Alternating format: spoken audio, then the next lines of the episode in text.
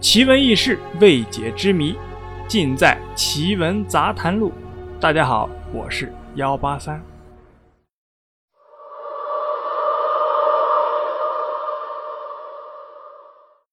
如果有朝一日你经过荒无人烟的戈壁沙漠，那么你一定要小心脚下，因为沙土下面很可能潜伏着一种非常恐怖的怪物。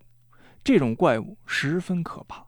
很多当地人甚至没有胆子提它的名字，只把它称作“死亡之虫”。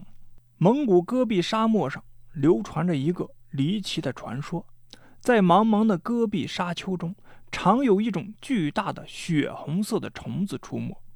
它形状十分怪异，会喷射出强腐蚀性的剧毒液体。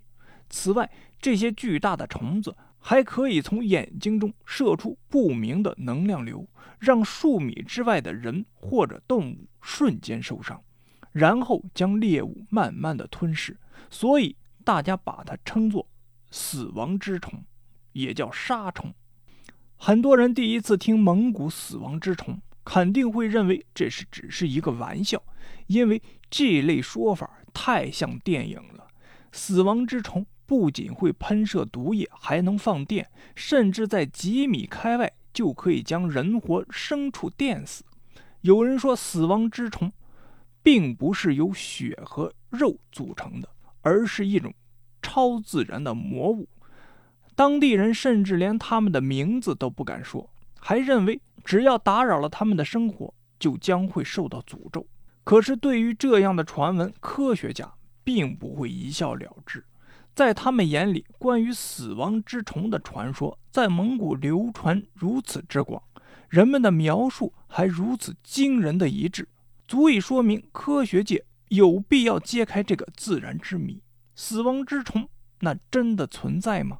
当地的牧民坚持说，死亡之虫绝非杜撰，它确确实实是存在的。这种怪物能吐出一种像硫酸一样的黄色腐蚀性唾液，还能在瞬间产生强大的电流，足以将一头成年的骆驼电死。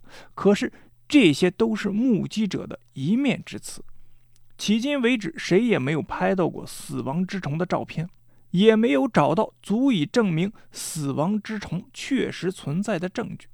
所以，当地所谓的目击者的说法。可信度到底有多少呢？早在一九二六年，英国教授罗伊·安德鲁斯就在他的专著《跟踪古人》中提到过这种神奇的动物。可是，很多科学家并不相信死亡之虫的存在，因为尽管包括许多蒙古官员在内的许多人都坚信它是存在的，而且对这种东西的描述还非常的详细。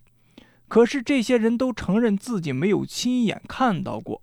正因为这种未经科学证实的怪物，被当地人说的是神乎其神，很多科学家才对它产生了浓厚的兴趣，试图揭开这个自然之谜。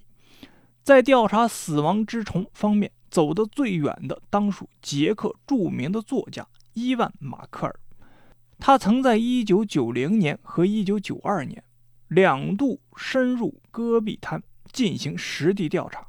据他搜集到的材料，死亡之虫至少有半米长，和人的胳膊一样粗，外形像牛的大肠，尾巴很短。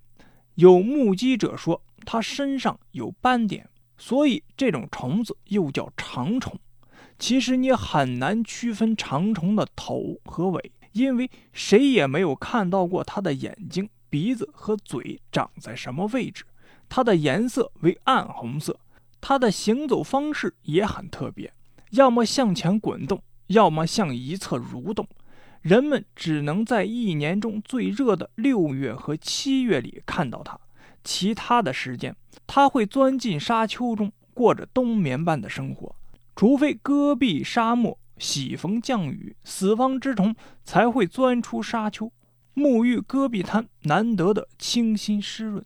英国探险家亚当·戴维斯曾经组建了一支探险队，不远万里从英国来到蒙古茫茫的戈壁，探寻死亡之虫的踪迹。据了解，戴维斯一生之中最大的喜好就是探索地球神秘的区域。他曾经组建探险队前往印尼的苏门答腊岛和刚果。戴维斯说：“最初我是从互联网上了解到死亡之虫杀虫的相关信息的。在互联网上有许多关于蒙古死亡之虫的故事。多年来，生活在当地的牧民是谈虫色变，他们拒绝谈论死亡之虫，它实在是太可怕了。”戴维斯此次探测得到好友安迪·安德森和当地蒙古向导的帮助。他们探险征程上的第一个露营地是戈壁上的一处破旧的寺庙。在当年马克尔1990年第一次探险时，这处寺庙还有许多的僧侣。也许马克尔对死亡之虫的印象多是从僧侣口中得到的，而如今这里却是一片残垣断壁。在戈壁国家公园的博物馆内，有热情的向导告诉他们，三十公里外的一位老者。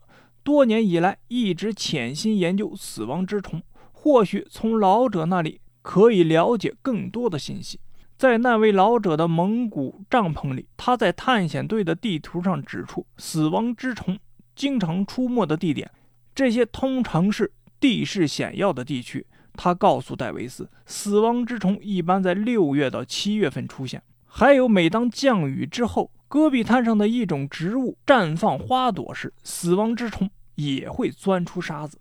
此外，他还指出，在一个死亡之虫时常出现的戈壁山谷中，还生活着带有剧毒的蜘蛛和毒蛇。它们从不畏惧人类的出现，它们会向入侵自己领地的人类发动致命的攻击，攻击造成的伤害也是致命的。在接下来的几天中，探险队来到了一个据称从未有外国探险家到达的地区。在那里，一位年轻人称，1987年在一口井附近曾出现过死亡之虫，而村里的居民经常看到他的踪迹。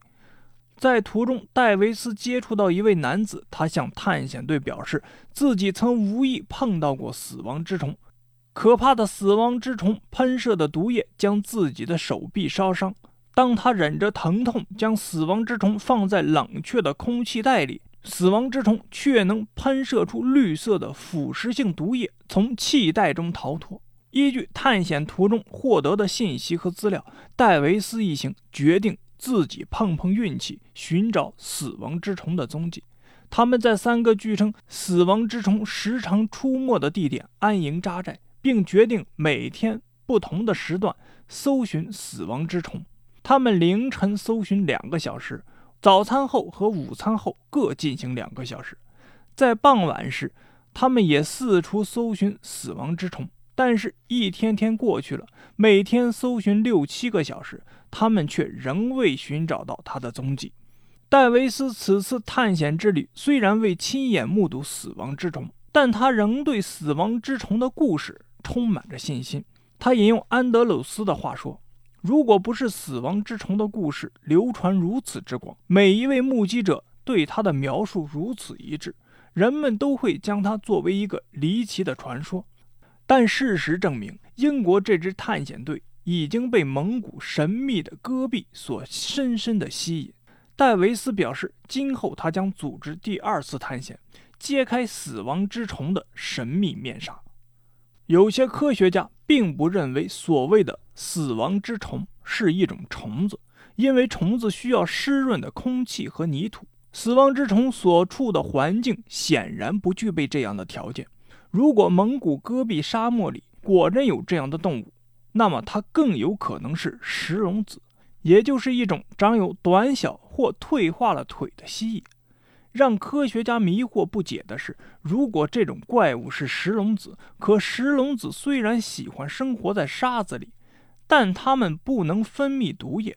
事实上，人们只知道两种有毒的蜥蜴：毒蜥和墨西哥须蜥，而且人们从未在亚洲发现这两种蜥蜴的踪影。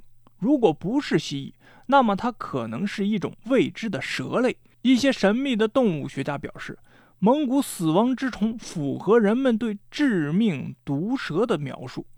致命毒蛇是一种产自澳大利亚的有剧毒的蛇。致命毒蛇与眼镜蛇关系紧密，而几种眼镜蛇在自卫时会喷射毒液，但是这种毒液只有在接触到眼睛时才有危险。另外，它肯定不具备任何的腐蚀性，眼镜蛇更不可能释放电流。鳗鱼和其他几种鱼虽然可以放电，但它们不可能生活在陆地上。